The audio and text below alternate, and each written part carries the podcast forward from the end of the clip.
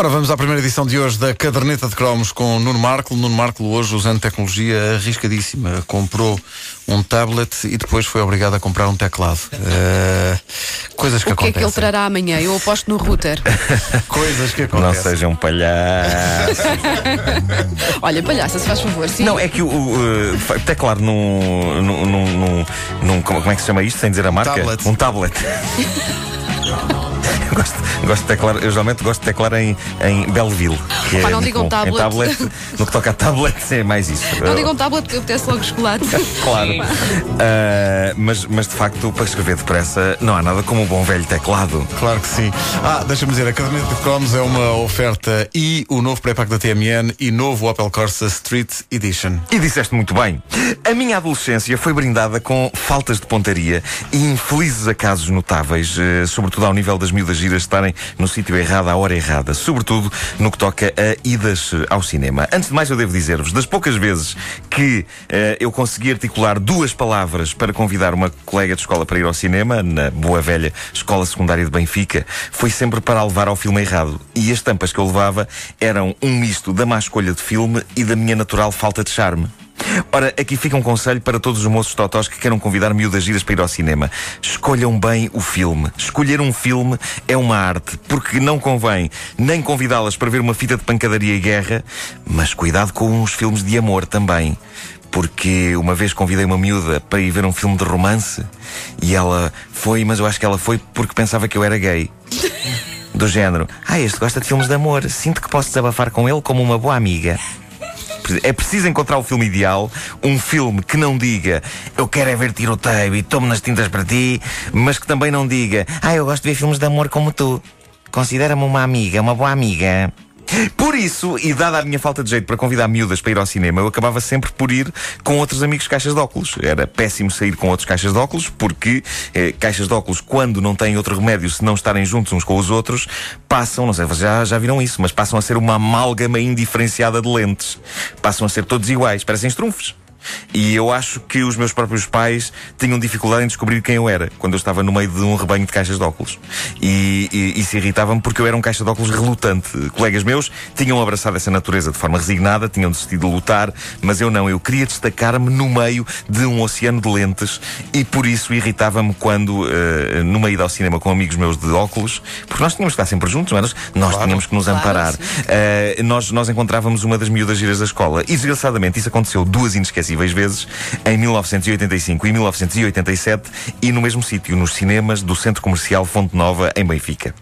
O horrível jackpot de não só ser apanhado no meio dos caixas de óculos, como ainda por cima de ser apanhado prestes a entrar com eles para os filmes menos sexy do momento, arruinando dessa forma a minha imagem e quaisquer aspirações que eu tivesse de parecer um tipo decente no meio dos caixas de óculos, isso aconteceu. E a primeira vez que aconteceu, preparava-me para ir ver com colegas, com colegas meus quatro olhos, não é? Eh, preparava-me para ver o filme A Caravana da Coragem.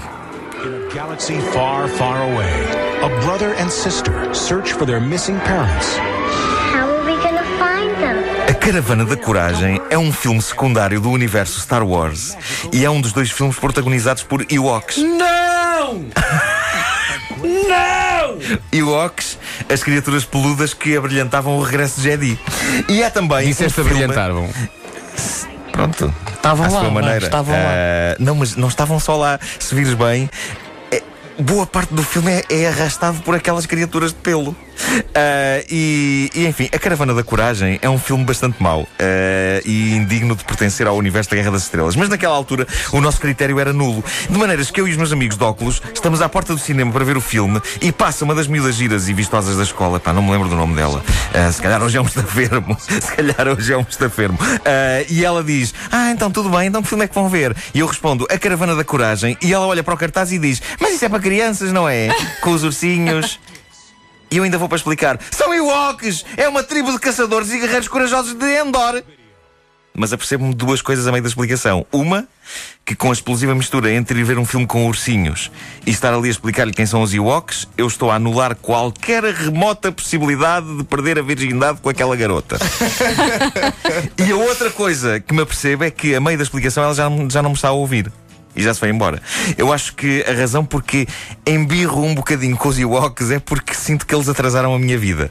Uh, e, e tu também, tu, tu, tu odeias os Ewoks. Eu nunca vi ninguém com um ódio tão irracional a esses, esses simpáticos Porquê? bichinhos. Acho que aquilo não traz nada de, de substancial à história da Guerra das Estrelas, pá. E os bichinhos são parvos. Pronto, ok. São peludos. Ahm, mas eu- os, os Ewoks eh, arruinaram a minha vida. Eu acho que é- é- é- a imagem que eu tenho deles é essa e é estúpido porque penso que eu não teria grandes hipóteses com ela, mesmo sem Ewoks. Mas pronto, é preciso ter um bode expiatório. Claro, em 87, a cena repetiu-se com outra rapariga e outro filme, mas no mesmo cinema e com alguns dos mesmos caixas de óculos. Mas conseguiu ser ainda mais deprimente porque eh, dessa vez íamos ver o filme Tubarão 4 A Vingança.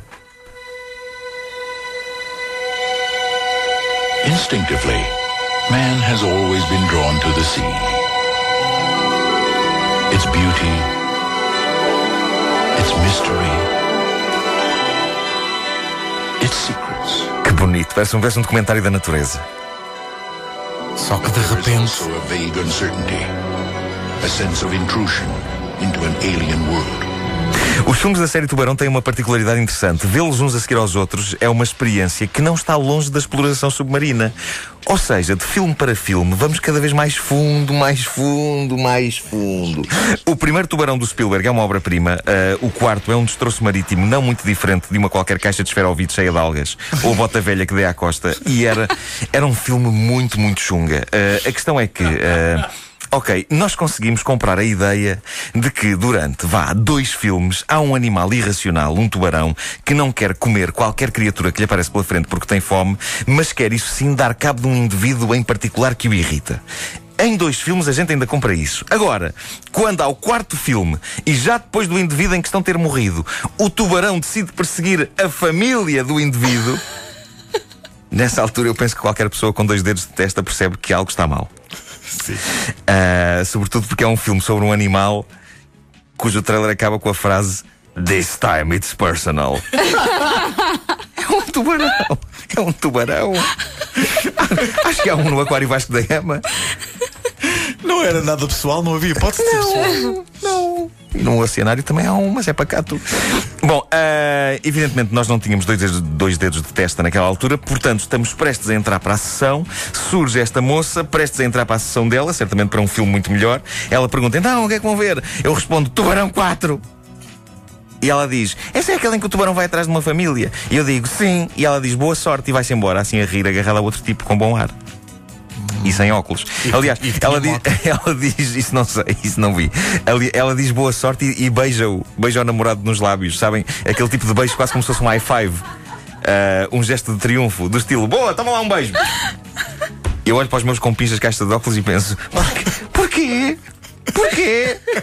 E a coisa doeu mais ainda depois ao constatar o quão mau era o Tubarão 4. Estamos a falar de um filme em que o mar muitas vezes vê-se que foi filmado numa piscina. É esse tipo de coisa mal feita e que ia destruindo a carreira do grande Michael Caine, que eh, vá-se lá saber como entra. Entra no Tubarão 4. E se não me engano é comido pelo tubarão, o que deve ter sido bom quer para o tubarão, quer para o Michael Caine. eh, tendo em conta o filme. Seja como for, há que dizer que até mesmo um mau filme pode estimular a reflexão. Pode dar que pensar a uma pessoa. E eu lembro-me de estar a ver o Tubarão 4 e de pensar, estar a refletir, a refletir. Na sala aqui do lado eles devem estar a beijar-se da boca. No escuro. Malditos sejam. Bom.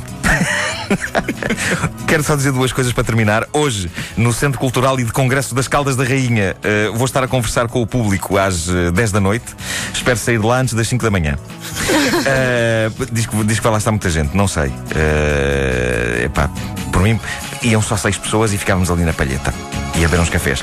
E põe aí a música, se faz favor. Começa hoje a grande aventura dos salteadores do VHS perdido. E o que se passa é que eu agora tenho uma maquineta que me permite extrair VHS para o computador. E assim, se tiverem VHS em casa gravadas nos anos 80 com anúncios, programas, pérolas do passado, enviem para a Rádio Comercial, Rua Sampaio Pina, número 26. 6, 1099, 044 Lisboa. Isso. Vão à lista. Caramba, senão se não fixaram. E eu vou começar a desbravar Não, e a é, só selecionar. e a- que morada está no Facebook, a Pronto, morada dos muito estúdios bem. em Lisboa, quer a morada dos estúdios do Porto. Portanto, se têm VHS e se- se acham que estão lá coisas dentro absolutamente preciosas, eu vou começar a desbravar e a selecionar e a guardar conteúdos para apresentar aqui na caderneta de cromos. De certeza que há muita gente que tem ouro em VHS e nem sabe que o tem. Venha de lá esse cacetame. E eu prometo que se encontrar pornografia dentro de uma cassete que tenha na etiqueta desenhos animados, não digo nada a ninguém. Pai, é agora que limpamos o sótão. Pode enviar também eh, o VHS completo do seu casamento. Pode ser. Fazemos transcrições. Tudo menos A o do parto. acessíveis. Esse não queremos ver. Esse pois não. não. Esse filme. não. Esse não. Eu já passei Esse por isso, não. pá, já passei Esse por- não. As férias em Torremolinos. Já mostraram uma vez um parto. Lá Não, estava eu na não, sala a comer a não. sobremesa, mostram-me um Esse não, parto. esse não. E, olha o meu bebê a nascer. É pá, não, quero ver. não, não, ninguém quero quer, ver. ninguém quer. Não mostrar isso aos amigos. Eu não quero, eu não quero ver Não o é? da tua, nam- da tua mulher. Muito menos naqueles preparos. Menos daqueles preparos. A caderneta de cromos é uma oferta e o novo pré-pago TMN e o novo Opel Corsa Street Edition. Meu Deus. O que é que aconteceu? Não, é, aqui? não, não, é uma campanha que nós fazíamos. mas Não, não. Não queremos ver não o vídeo do parto. Acabe-se com isso. pá.